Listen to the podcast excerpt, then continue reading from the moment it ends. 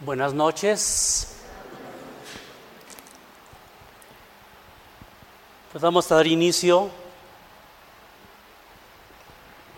a estas pláticas cuaresmales o ejercicios de la, de la cuaresma.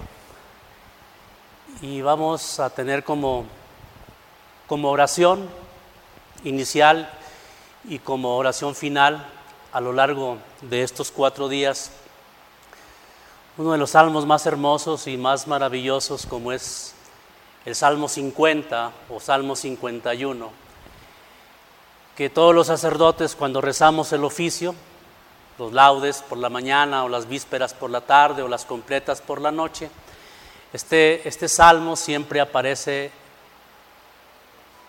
los viernes en la oración de los laudes. Y es un salmo que se le atribuye al, al rey David, por el pecado que cometió.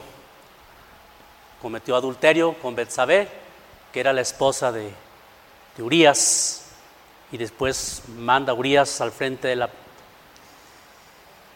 de la batalla con el propósito de que, de que muera.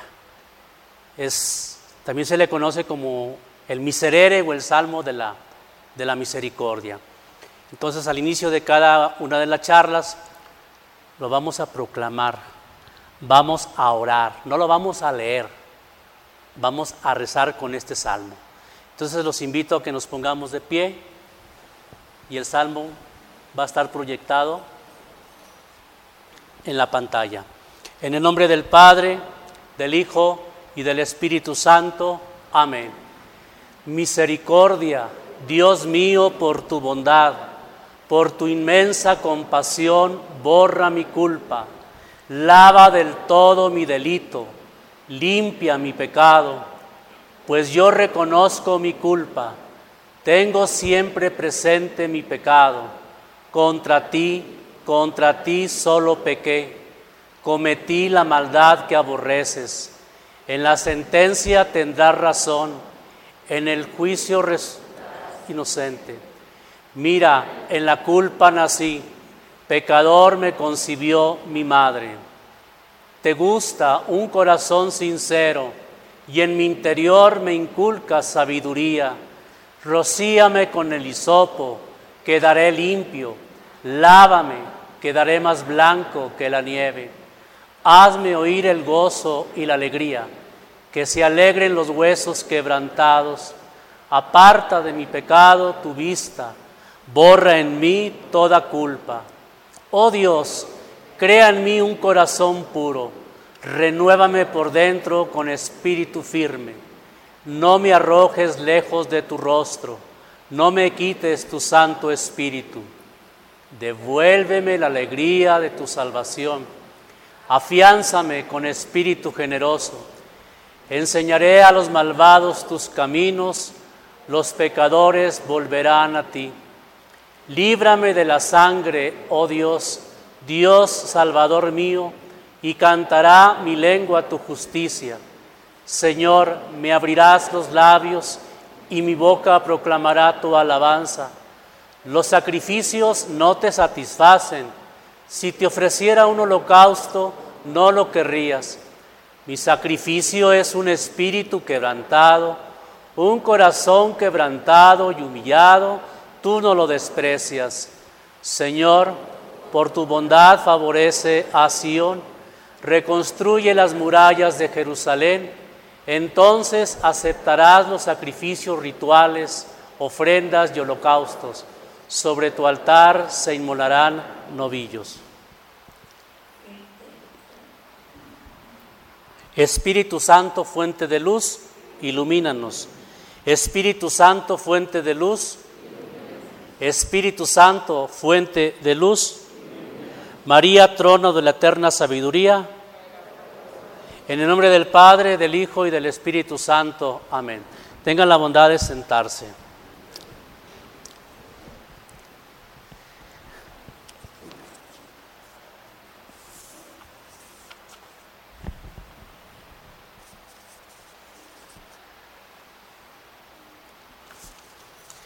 Bien, en primer lugar, yo quiero agradecer al Padre Mario el que me haya dado esta oportunidad de compartir con ustedes estos diálogos, estas charlas, estas pláticas cuaresmales. El padre Mario y yo fuimos compañeros en el seminario desde que éramos, él era un niño, porque él entró, si no mal recuerdo, a segundo de secundaria, yo entré a primero de prepa, cuando el seminario estaba ya en la calzada Antonio Narro, Antonio Narro 1450. Entonces, gracias al Padre eh, por invitarme. Somos amigos sacerdotes. Todos somos hermanos sacerdotes, pero no todos somos amigos, ¿verdad? Entonces Mario, aparte de ser mi hermano, indiscutiblemente hermano sacerdote, es, es mi amigo sacerdote, entonces le agradezco el que me dé esta oportunidad. Esta primera, primera charla eh, va a ser una charla donde toquemos generalidades de la, de la cuaresma. Y el eje central o el tema central de estos ejercicios espirituales, yo lo titulé Del desierto al monte. Vamos a estar jugando con estos dos binomios, del desierto al monte. Es decir, Primer domingo de cuaresma, que fueron las tentaciones en el desierto, al segundo domingo de la cuaresma, que fue la transfiguración, pero ya no fue, ya no fue en el desierto, sino que fue en un monte. El binomio de la muerte a la vida.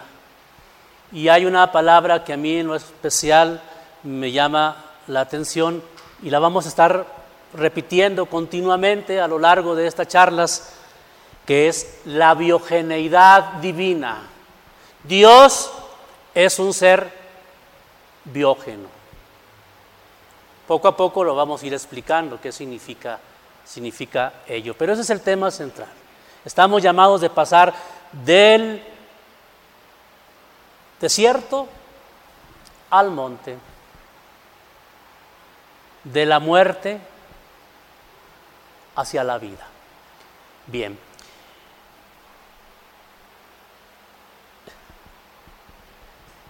Esto que está aquí se llama cátedra. Y la cátedra es propia del maestro, del máster, del que domina el tema, del que domina la materia. Me queda muy grande para mí. Además, yo soy peripatético. Si me canso, me siento porque tengo una hernia de disco.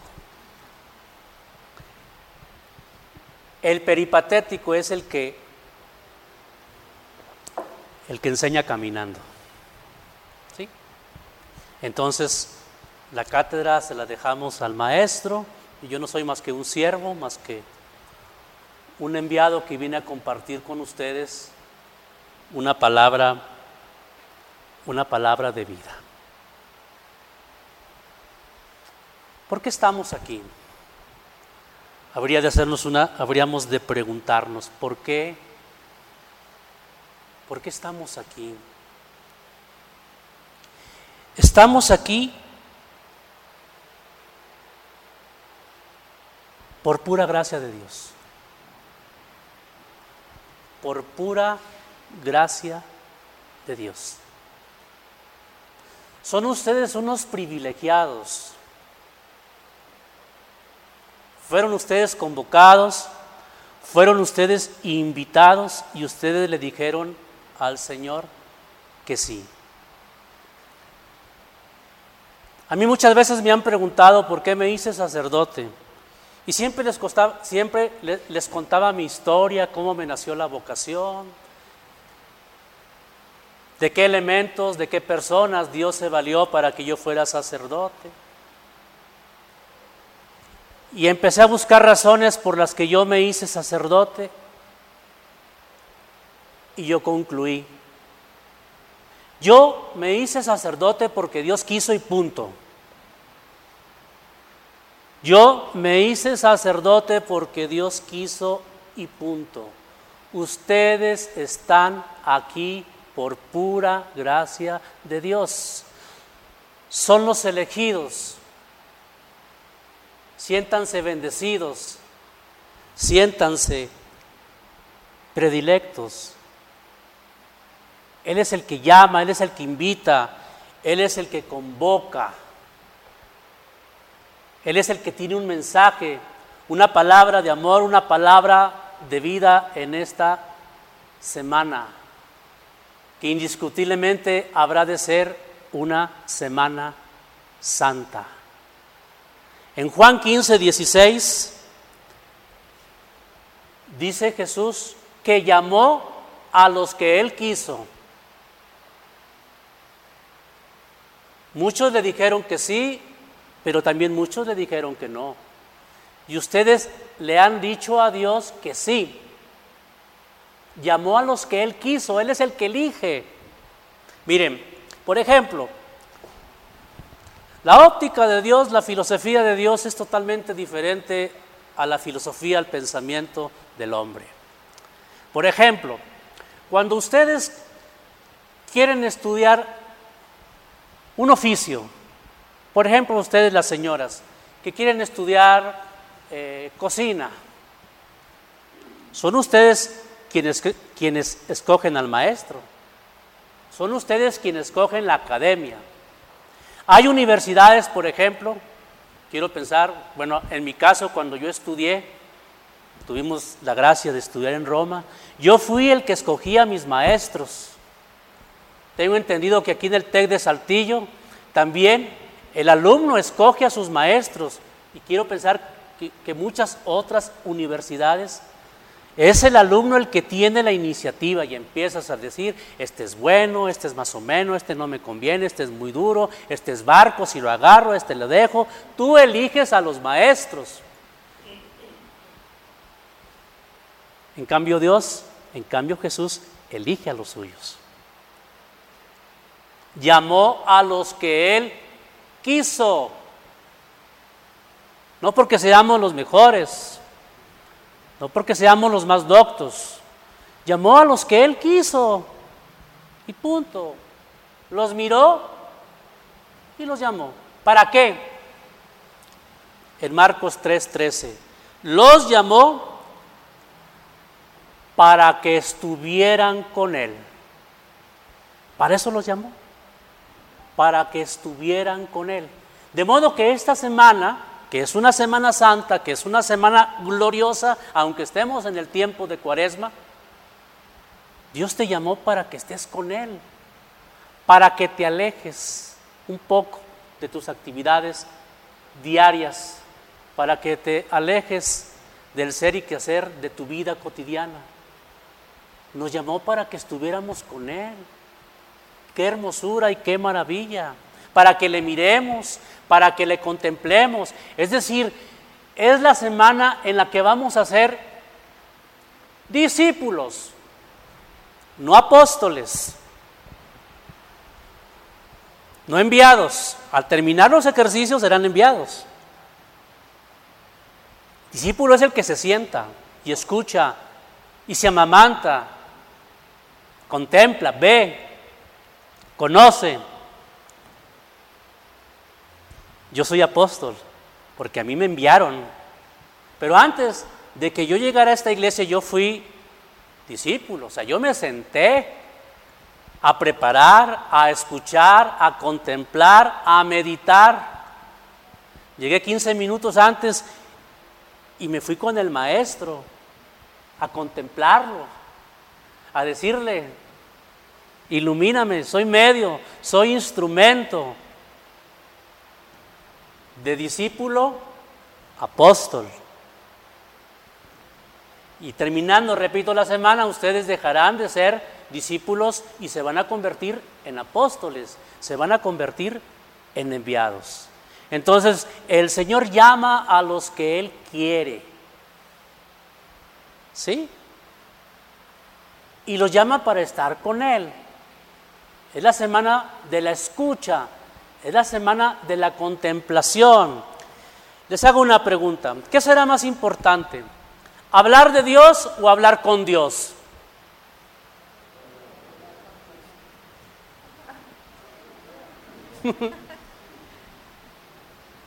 ¿Qué será más importante? ¿Hablar con Dios o hablar de Dios?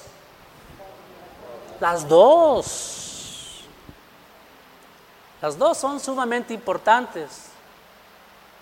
Recordemos el Evangelio de Marta y de María. Jesús iba a Betania. Sabemos que el ministerio de Jesús se realizó en torno a la orilla del mar de Galilea, teniendo como casa central la casa de la suegra de Pedro, que estaba en Cafarnaúm. Y Jesús poco iba a Jerusalén, pero como buen judío iba al templo, iba a, celebrar año tras año la Pascua. ¿Y dónde pernoctaba Jesús? ¿Dónde se quedaba? Se quedaba en la casa de Lázaro o en la casa de Marta y de María. Es donde descansaba, reposaba, dormía, comía, bebía, etc. Y recordemos aquel texto, ¿verdad? En el que llega Jesús y María se pone a los pies de Jesús y Marta es la que está haciendo todo el trabajo.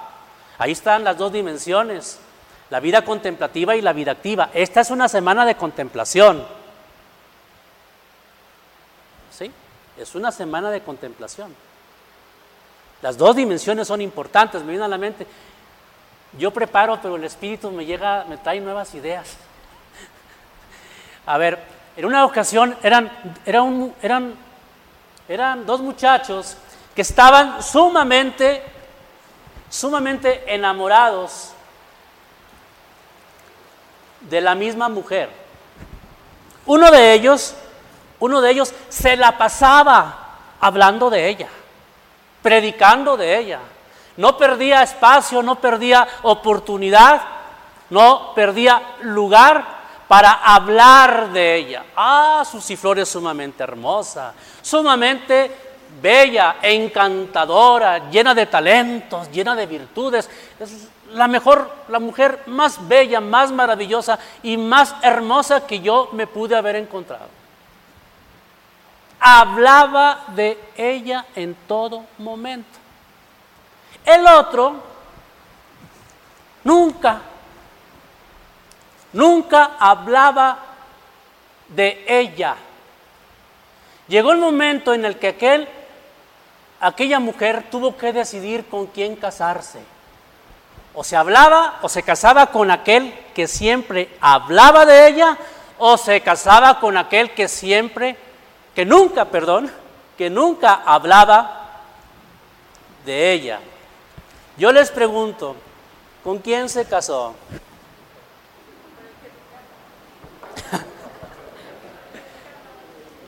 ¿Con quién, a ver, ¿con quién se casó? ¿Se casó con aquel que siempre hablaba de ella o se casó con aquel que nunca hablaba de ella?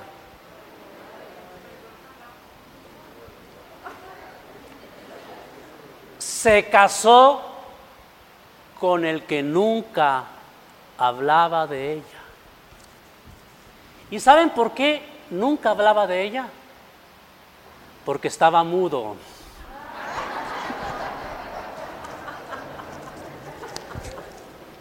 Y le preguntaron, ¿por qué si tú nunca hablabas de ella, por qué te casaste con ella? Y él contestó, porque mientras él hablaba de ella, yo hablaba con ella. Mientras él hablaba, vociferaba de ella, yo hablaba con ella. Las dos dimensiones son importantes, hermanos y hermanas, en la vida del cristiano, las dos. Pero esta semana la vamos a dedicar a hablar con Dios y dejar sobre todo que Dios nos hable. Es una semana meramente contemplativa, contemplativa. dejar abrir los oídos para que Dios Dios hable. El tiempo de la Cuaresma, hermanos y hermanas, es el tiempo es el tiempo de la escucha. Es el tiempo en el que debemos de hablar, abrir los oídos. ¿Recuerdan ustedes aquel texto que apareció, si no mal recuerdo, hace dos domingos, cuando Yahvé se le, apareció, se le apareció a Moisés y se le apareció en una zarza, en una zarza ardiendo. Y dice el texto que, que, que Moisés se, se, tapó los ojos porque a Dios no se le puede ver. A Dios no se le puede ver. Y por eso aparecen las teofanías. Y Dios se manifiesta a través de una zarza ardiendo, Dios se manifiesta a través de, de la nube. La manera en la que Dios se manifiesta, la manera en la que Dios va hablando, comunicándose, es totalmente diversa. Pero aquí lo que cabe mencionar es que en la cultura semítica, en la cultura judía, eh, es el pueblo que escucha. A Dios se le escucha. Como a Dios no se le puede ver, entonces si yo no lo puedo ver, hay que, hay que escucharlo. Hay que escucharlo. La religión semítica es la religión de la, de la escucha. Y por eso estamos aquí, para, para escuchar, para escuchar a Dios. Y aparecen ciertos textos, ¿verdad? Cuando a Jesús le dicen, tu padre, tu madre y tus hermanos te andan buscando. ¿Y qué va a responder Jesús? Mi padre y mis hermanos son aquellos que escuchan la palabra de Dios y la ponen en práctica. A eso venimos. A escuchar, a contemplar, amamantarnos, amamantarnos de Dios. Tenemos sed y aquí está Dios para calmar nuestra sed y para traernos palabras, palabras de vida. De de los, labios de Jesús, las únicas palabras que pueden salir son palabras de amor, palabras de vida, palabras de misericordia, palabras de compasión, palabras de bondad. Eso es lo que Dios te quiere regalar en la persona de Jesús en esta semana. Después es un tiempo, es un tiempo de gracia en la que Dios va a pasar por tu vida. Déjalo que pase. A mí hay dos trabalenguas que me gusta utilizar en el tiempo de Adviento y en el tiempo de Pascua. El tiempo del Adviento es el tiempo de la espera. Es el tiempo de la esperanza. ¿sí? El tiempo de la Pascua indiscutiblemente pues es el tiempo de la vida. Y en el Adviento yo les digo estas palabras. Cuando alguien espera, espera que lo que espera siempre sea bueno. La esperanza es la virtud de la espera. Cuando alguien espera, espera que lo que espera siempre sea bueno. Pascua, que significa paso, cuando Dios pasa, lo que pasa, cuando Dios pasa, siempre será bueno. Esta semana es una semana de esperanza, es una semana de Pascua. Cuando alguien espera, espera que lo que espera sea bueno. ¿Cuántos de nosotros en estos días de pandemia hemos acudido a hacernos una prueba COVID. es que esperas que el resultado sea negativo. ¿Sí? Cuando alguien espera, espera cosas buenas. Esperemos que en esta semana van a suceder cosas buenas. Y cuando Dios pasa, lo que pasa, cuando Dios pasa, siempre pasan cosas buenas. Van a pasar, van a, van a pasar cosas buenas. Entonces, volvamos a la, volvamos a la, a la idea anterior, que a Dios solamente se le escucha. Dice, dice Juan, a Dios, San Juan, a Dios nadie lo ha visto jamás, absolutamente. Nadie lo ha visto jamás. Lo vemos de, de manera diferentes. O sea, Dios se revela, Dios se da a conocer, Dios se manifiesta, Dios se abaja, Dios se sale del cielo de diferentes, de diferentes maneras. Dios me puede hablar a través de la creación. ¿Cuántos de ustedes y yo somos testigos de un amanecer, de un atardecer, del arco iris, de, de una puesta de sol en la playa, de un bosque, de un monte nevado? Y Dios te habla a través, te habla a través del canto del pájaro, te habla a través de la flor. Dice el libro de la sabiduría, si no mal recuerdo, vanos son por naturaleza aquellos que viendo las obras del Creador y lo niegan. O quien diga que Dios existe si el mundo no es si el mundo es o no criatura de un Dios que sigue despierto. Quien diga que Dios no existe, que salga, que salga al mundo y lo vea. Si Dios, si el mundo es o no criatura de un Dios que sigue despierto, de un Dios que está vivo. Friedrich Nietzsche, filósofo alemán, mató a Dios. Mató a Dios en su filosofía, porque decía que el hombre está llamado a ser el superhombre y ahí se inspiró Hitler. Por eso quiso hacer de los alemanes los superhombres. Y decía Nis, pero Dios me estorba, porque Dios me pone límites con los mandamientos y con sus leyes. Yo quiero ser el superhombre y esas leyes me impiden que yo sea el superhombre, entonces ¿qué hay que hacer? Hay que matarlo. Y la frase clásica de Friedrich Nietzsche es Dios ha muerto. Y así apareció en alguna ocasión esa frase, Dios ha muerto. Y le puso abajo, Nietzsche. Y cuando Nietzsche murió, a alguien se le ocurrió decir, Nietzsche ha muerto, Dios. Dios sigue vivo y se está manifestando y se está dando a conocer a través de la creación. Y también se da a conocer a través de lo que te está pasando, a través de lo que te sucede. O sea, Dios nos habla a través de los acontecimientos.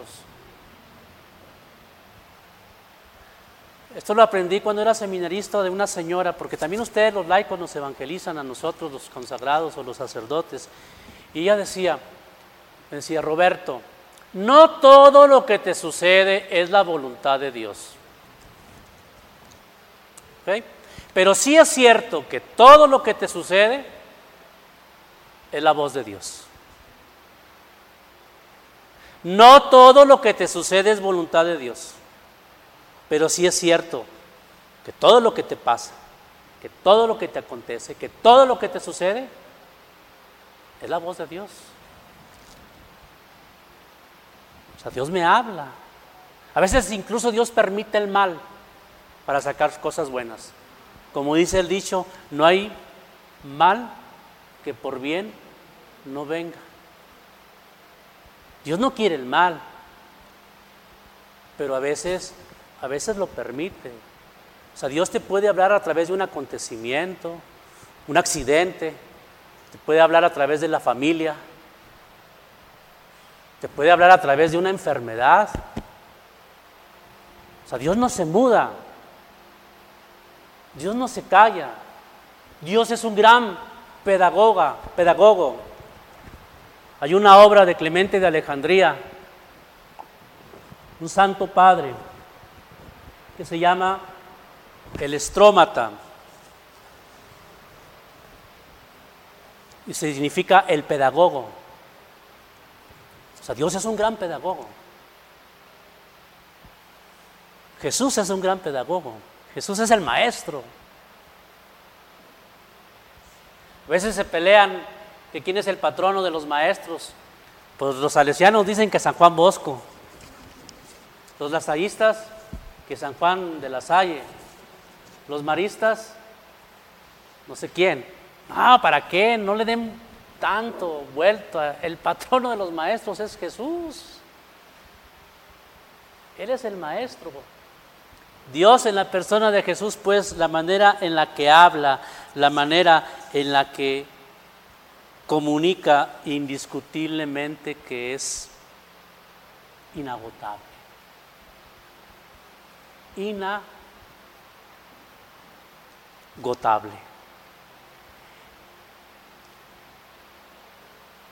Estoy a tu puerta. Estoy a tu puerta y abro. Déjalo. Déjalo entrar. El problema es que la puerta, la puerta se abre, la puerta se abre por dentro. ¿Sí? Eres tú el que debe de poner lo que está de su parte para que vivas eficazmente lo que Dios te quiere decir en esta semana. O sea, Dios va a hacer lo suyo. Dios va a hacer lo suyo. San Agustín decía, aquel que te creó a ti sin ti no te salvará a ti sin ti.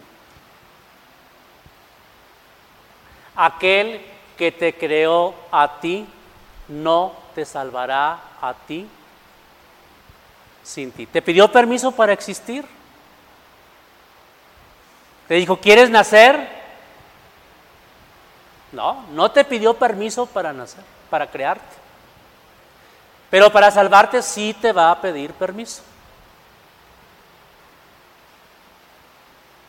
Aquel que te creó a ti sin ti no te salvará a ti sin ti. Para salvarte necesita de ti necesita de tu cooperación. Nada, nada de teología protestante. ¿Qué dicen los protestantes? ¿Qué dicen los protestantes?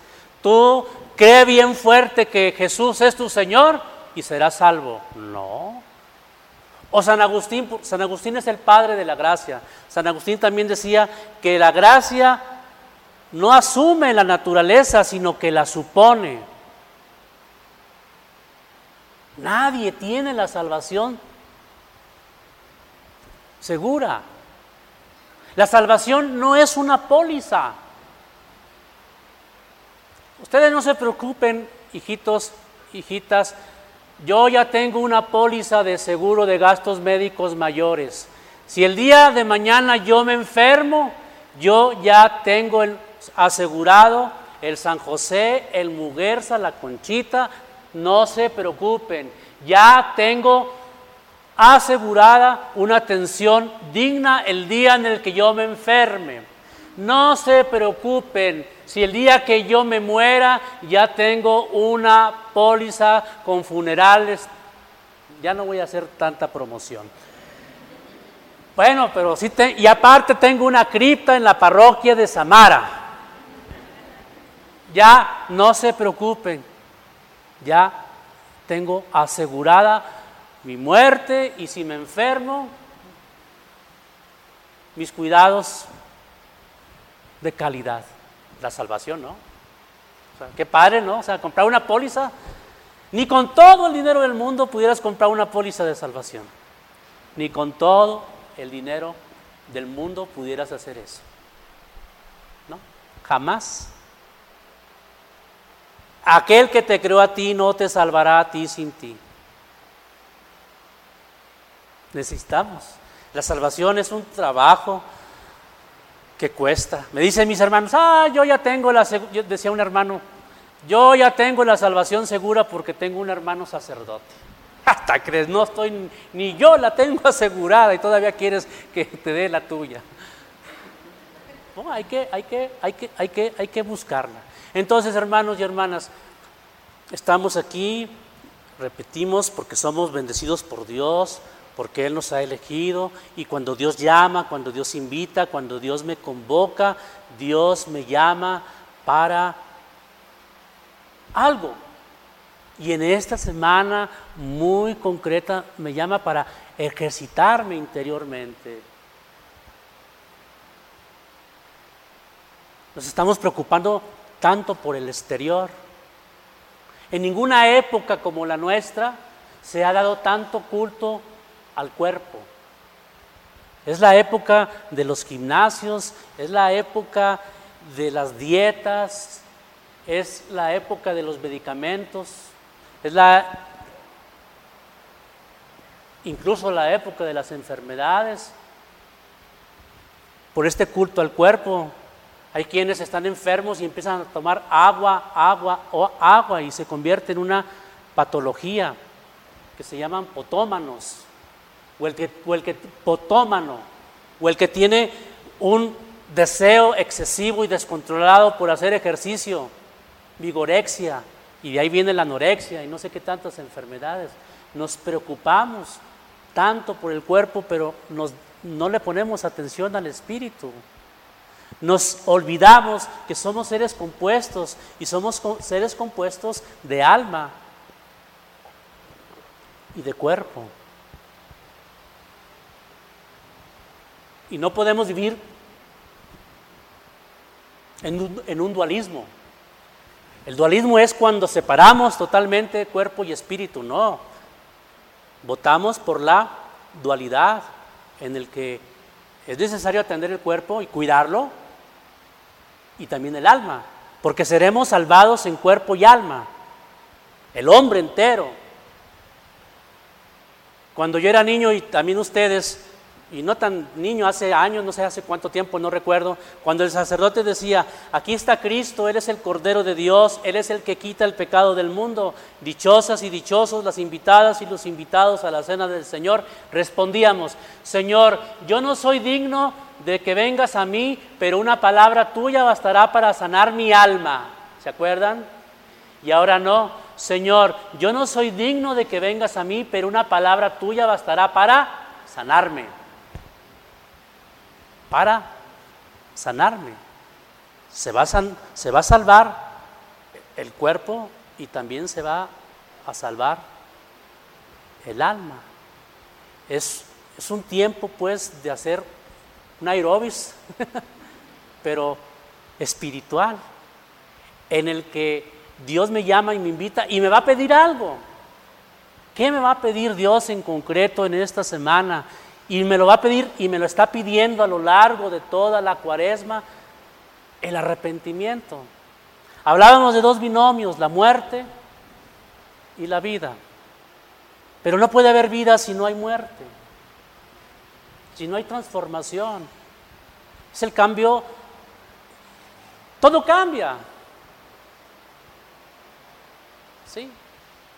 Cambia la naturaleza, cambian las estaciones del año, cambian los precios, cambia la moda,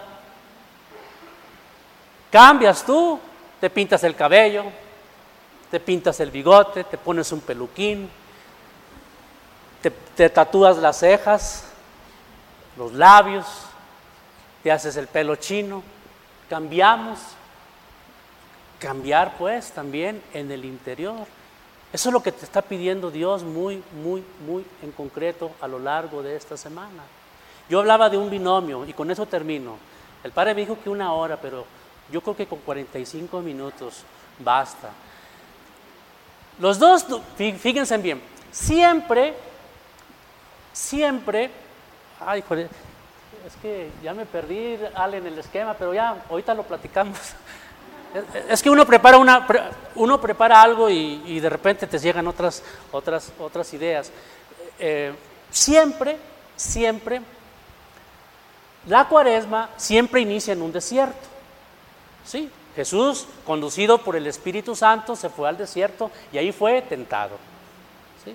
Y siempre, todas las cuaresmas, el, siempre el segundo de cuaresma es el texto de la transfiguración. Pedro Jesús acompañado por Pedro y por Santiago y por Juan se subió a un monte y ahí se transfiguró. Ese es el lugar de la vida.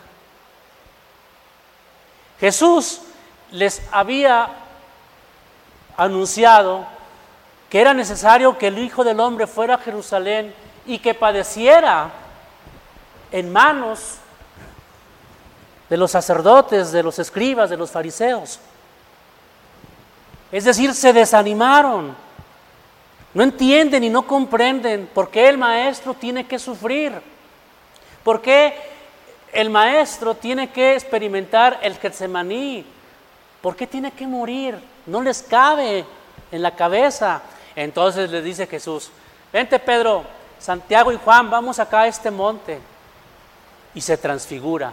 Es decir, la transfiguración va a ser un anticipo de lo que va a ser la resurrección. Es una botanita. O como dicen los italianos, un antipasto.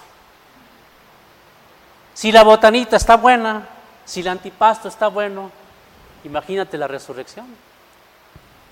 No se agüiten, e, entran en un estado pusilánime, es decir, se desaniman, se agüitan. Vénganse, Aquello no es definitivo, es necesario, pero no es definitivo. Y eso es la cuaresma. La cuaresma iniciamos en un desierto, ¿sí? Y nos quedamos con esa palabra, el desierto es el lugar de la muerte, tenemos que morir al pecado. Dinámica de cambio, de transformación, tú sabes qué debes de cambiar, tú sabes qué debes de mover. Y una vez que mueres al pecado, ¿a dónde te vas? Al Tabor, que es el lugar de la vida. Allá es un desierto, aquí es un monte. Quienes hemos tenido la oportunidad de estar en Jerusalén, Jerusalén, pues es una tierra semiárida, no hay bosques. Lo que más se aproxima a un bosque es un monte. Entonces, el desierto es el espacio de la muerte. Las condiciones para vivir en el desierto son mínimas. No quiero decir que no haya vida. Sí hay vida, pero es precaria. En cambio el monte, las condiciones de la vida son más óptimas. Si Jesús se hubiera transfigurado aquí en Saltillo, quizá se hubiera transfigurado allá en la mesa de las tablas allá en Monterreal, en San Antonio, donde hay vida, donde hay bosque. Si quieres estar aquí, sí, pero primero hay que empezar por el desierto. insistimos, la cuaresma es un tiempo de cambio, es un tiempo, es un tiempo de conversión. Algo debe de pasar, algo debe de suceder y lo que esperamos y lo que deseamos que suceda es que nosotros a lo largo de esta semana y sobre todo el próximo viernes salgamos transfigurados, salgamos convertidos en hombres nuevos, en mujeres nuevos, en matrimonios nuevos, en esposos nuevos. Pero primero hay que morir. Por eso el Padre Mario mañana va a estar reconciliando, va a estar confesando, para que tengamos esta oportunidad, ¿verdad? De, de entrar en nosotros mismos, que dejar que Dios entre en nosotros a lo largo de estos días y que nos toque, que nos cambie, que nos transforme. Vamos a tener la oportunidad de, de, escuchar, de reflexionar el día miércoles la parábola del Padre Amoroso, que es la parábola por, por, por excelencia. No entro en detalles, pero la vamos a meditar que es por excelencia la parábola del amor, de la misericordia, del perdón inagotable infinito que Dios te pueda regalar. Entonces no desaproveches. Vamos a terminar los ejercicios con la Eucaristía. ¿Qué hizo el hijo? Perdón, a ver, cuando Jesús llamó a Mateo, que era cobrador de impuestos, y Mateo se convirtió y soltó la mesa de impuestos, ¿a dónde se fueron? A comer, hicieron una comida. Cuando Jesús llamó a Saqueo y dijo a Saqueo, bájate de ese árbol porque me quiero hospedar en tu casa, ¿a qué fueron? A comer. Cuando el hijo menor regresó a la casa de su padre, ¿su padre qué hizo? Un banquete. Bueno, pues al final de esta semana lo que Dios quiere hacer contigo es hacer un banquete. Pero hay que regresar, contrito como el hijo menor, como saqueo, que, que está sujeto a la mesa del pecado en Roma, en la iglesia de San Luis Rey de Francia, hay una pintura de Caravaggio y, es la para, y, pinta a esta escena cuando se llama a Mateo.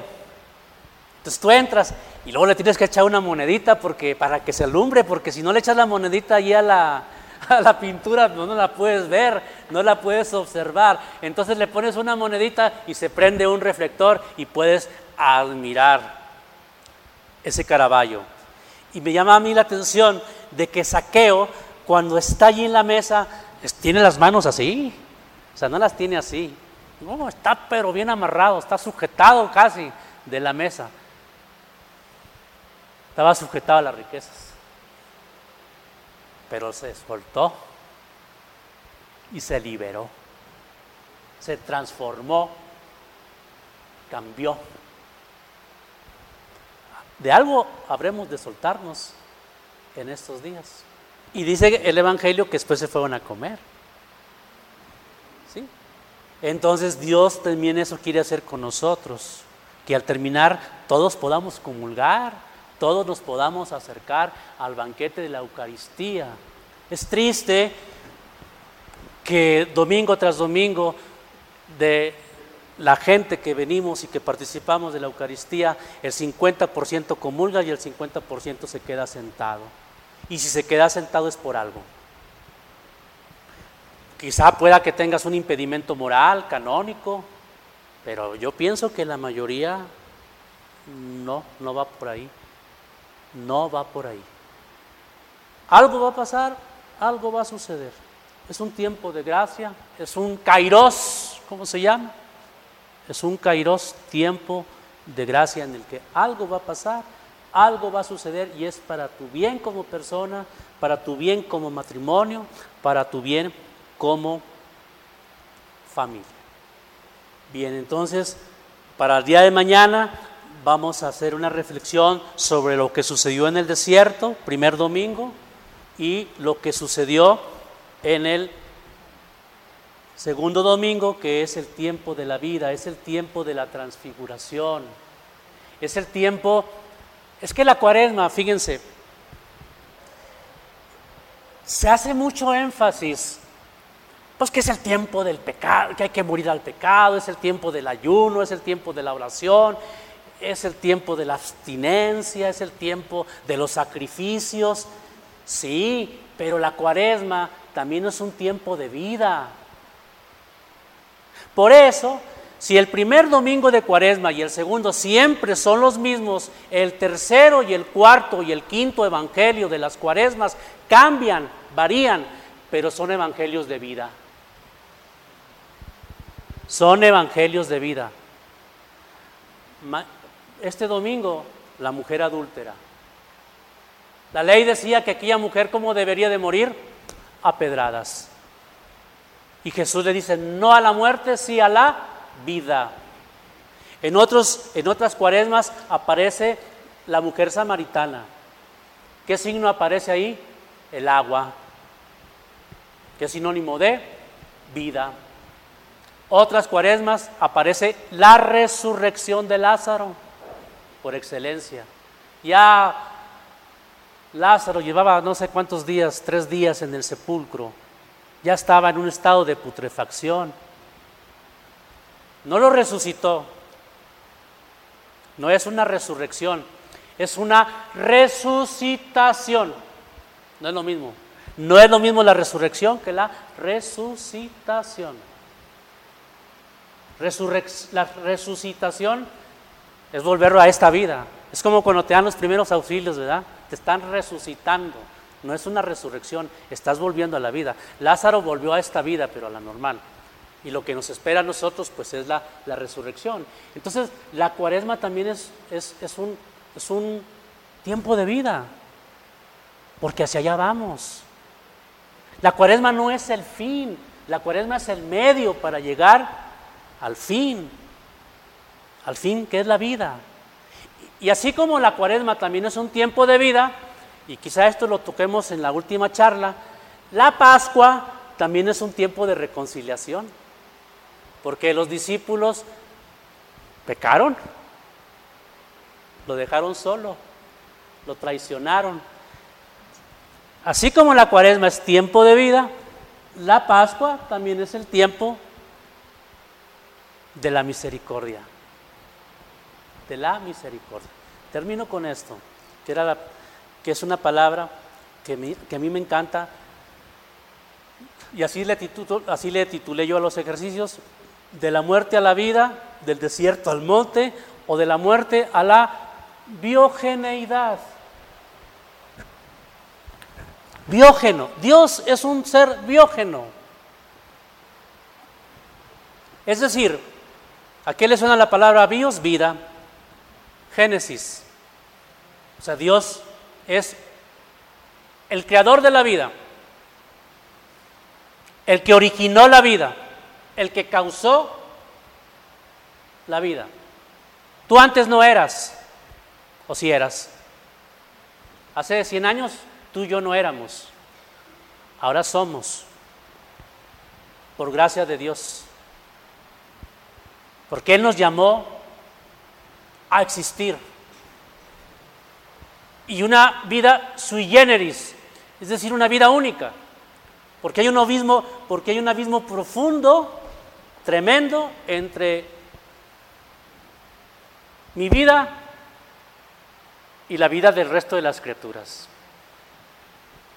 ¿Sí? Porque me hizo a su imagen, porque me hizo a su imagen y semejanza. Hay un abismo profundo entre el resto de las criaturas. Me hizo Homo sapiens, pienso, tengo ideas, juicios, raciocinios, tengo voluntad, tengo libertad, tengo un lenguaje, me puedo comunicar, puedo construir. Es una vida sui generis, es decir, única. Dios me, Dios me creó. Pero Dios no solamente crea la vida, sino también la conserva. Por eso estás aquí. Gracias a Dios hoy despertaste, pero si Dios hubiera querido, ¿cuánta gente se duerme y ya no despierta?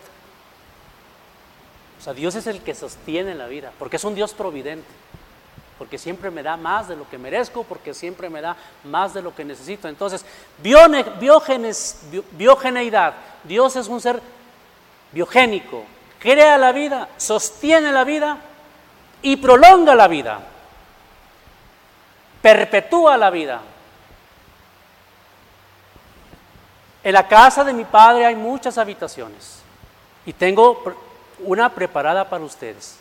Crea, sostiene y prolonga.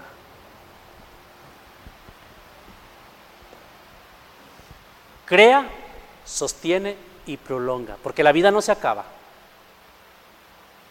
La vida se transforma.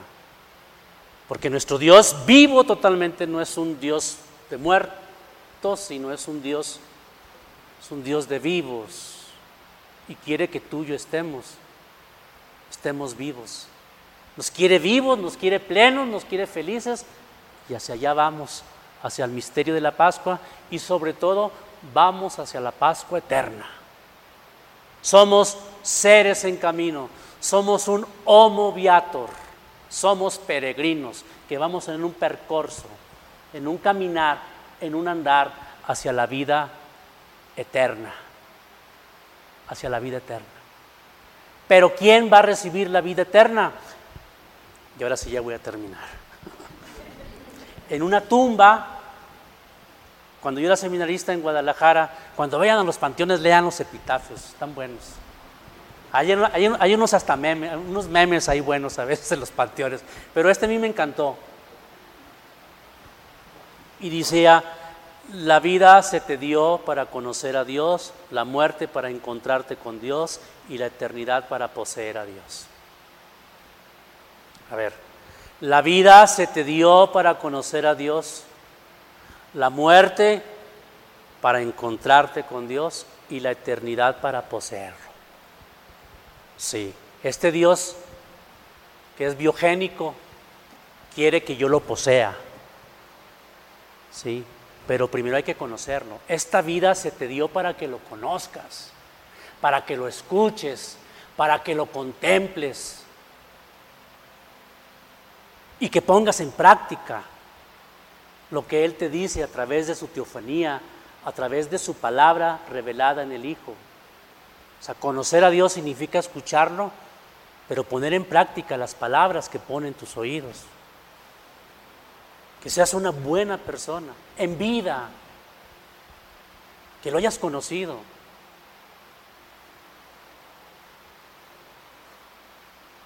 La muerte, todos ustedes y yo nos vamos a morir, ¿eh? Para encontrarnos con Él. En la muerte nos encontramos con Él. Y todos vamos formados en la fila. y no es como en las filas del súper o la del banco que le dices tú al otro, te paso mi lugarcito, ándale, porque tengo una llamada por teléfono. Pásale, pásale, pásale. No, no, no. Formados ante la muerte, no puedes ceder el lugar. No le puedes decir, pásale o salirte de la fila. No, todos vamos allí y algún día nos vamos a encontrar con Dios. Pero nos encontramos con Dios en la muerte para que en la eternidad lo podamos poseer. Esta vida se nos dio para conocer a Dios. Eso es optativo. Tú sabes si lo conoces o no lo conoces. Tú sabes si lo amas o no lo amas. Está en ti, eres libre si cumples o no cumples los mandamientos. Está en ti si te esfuerzas por cumplir con un principio no hagas a los demás lo que no quieras que te hagan. Trata a los demás como quieres que te traten. Haz el bien y evita el mal, que son los principios éticos de la sindéresis. Eso es, eso, es optativo. Ahí está el libre albedrío del hombre. ¿Sí? Eso es optativo. La muerte, nadie se puede escapar de la muerte. Todos vamos formados en la fila, cuando menos lo pensemos, vamos a llegar y nos vamos a encontrar con Dios a través de la muerte. Y, luego viene el juicio. El juicio amoroso, el juicio misericordioso de Dios que te va a decir, si en esta vida me conociste, pásale para que me poseas en la eternidad y que vivas la Pascua eterna. Si en esta vida no me conociste, no me amaste, no cumpliste mis mandamientos, no escuchaste mi palabra, no hiciste vida a la palabra, en fin, no puedes poseerlo. No puedes poseerlo. A mí me llama mucho la atención cuando celebro la misa de los difuntos. Me cuestiona, pues yo no conozco en primer lugar al muerto, porque te llaman y te invitan. Y cuando lo conoces, pues, este está aunque le, digas todo un aleluya, aleluya, aleluya, no se va a levantar, está bien muerto. Hay gente que muere muerta. La gente que muere muerta está muerta y como está muerta no se puede levantar y no se va al cielo. Si mueres vivo, estás vivo. ¿Quién muere vivo? El que murió en el amor. Porque el amor es vida. ¿Sí? El que muere en el amor muere vivo. El que murió amando, el que murió dándose, el que murió entregándose, el que murió con los brazos abiertos y con las manos abiertas, porque fue una persona que dio, porque fue una persona que se donó, que sirvió, que se consagró, que se desgastó por los otros, es una persona que murió viva. Y si murió viva, está viva, y si está viva, se levanta y resucita. Pero si el que murió, murió muerto, murió muerto porque vivió en el odio, en la envidia, en la lujuria, se peleó por las herencias, en la infidelidad, en el robo, en la mentira, asesino, pues murió muerto. Y si está muerto, muerto está. Y por lo tanto ya no se puede levantar. Ya no. El que está muerto, muerto está. Morimos, vivimos como si nunca fuéramos a morir y morimos sin haber vivido. Hay gente que piensa que no se va a morir. Vivimos como si fuéramos como si fuéramos eternos y no nos fuéramos a morir. Y cuando morimos, morimos sin haber vivido. Hermanos, vamos hacia la vida. Vamos, a la, vamos hacia la biogeneidad. Dios que me da la vida, Dios que me sostiene la vida y Dios que me quiere vivo. ¿Sí? Dios que me quiere transfigurado y que pueda participar de su gloria. Pero antes hay que vivir en el desierto. y la vida de cada uno de nosotros pues es un es un desierto, de morir todos los días, todos, consagrados, sacerdotes, religiosos, laicos, esposos, jóvenes, todos morir al hombre interior, al lobo que llevamos dentro, el lobo que no se deja, el lobo, el lobo que quiere ser el primero. Decía Thomas Hobbes, un filósofo inglés, Homo homini lupus est Homo homini lupus est. El hombre es un lobo para el hombre. Es el, es el lobo que no se deja de nadie, ¿verdad? Es el lobo agresivo, violento, carnívoro, que atrapa, que devora, que consume. Homo homini lupus est.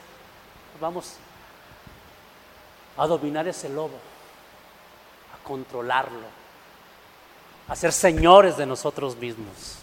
Dominus Domini, el Señor, el que no está dominado por las pasiones, el que no está dominado por las riquezas, el que no está dominado por el placer, el que es dueño de sus actos, el que es Señor de sí mismo. Concluyamos. Ese va a ser nuestro panorama de la muerte a la vida. si no hay vida, si no hay muerte, no puede haber vida. Jesús para resucitar tuvo que irse a un desierto, después irse a un Getsemaní, después cargar con una cruz y ser crucificado en la cruz. Y está vivo porque murió amando. Murió amando se quedó sin nada, lo dio absolutamente tal, lo dio absolutamente tal, todo. Y ya no pudo dar más porque ya no tenía. Miren, el icono de la cruz a mí me llama, me llama la atención de que ¿Por qué Jesús murió con los brazos abiertos? ¿Por qué murió con las manos abiertas? Porque murió dando. Unos puños cerrados, ¿para qué sirven? Para golpear, poder, dominio. Poder y dominio. Yo primero. Primero yo, luego yo, después yo. Unos brazos abiertos, unos, unos brazos cruzados, pasividad, sedentarismo, inactividad. En cambio Jesús murió así con los brazos abiertos. Símbolo, de entrega, símbolo de, de generosidad. Y está en la cruz y está dando todavía. Padre, perdónalos porque no saben lo que hacen. Está perdonando. Y está entregando a su mamá y no la deja a la deriva. Y está entregando a los discípulos porque tampoco los deja a la deriva y les dicen, he ahí a tu madre. Yo te aseguro que hoy estarás conmigo en el paraíso. Murió dando. Murió vivo murió vivo y resucitó. Aparte estaba escrito en las Sagradas Escrituras, destruyan ese templo y yo lo destruiré el próximo. Bien, amén.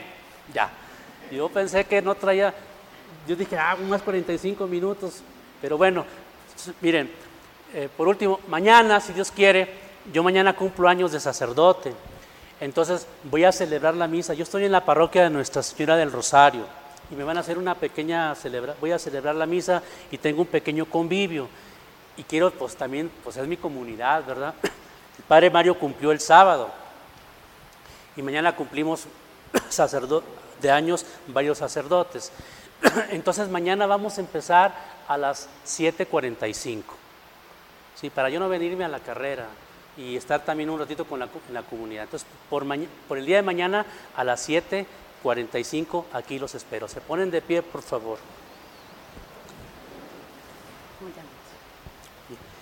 Te damos gracias, Padre lleno de bondad, por todo lo que nos das y por todo lo que nos regalas. Gracias por este momento, por esta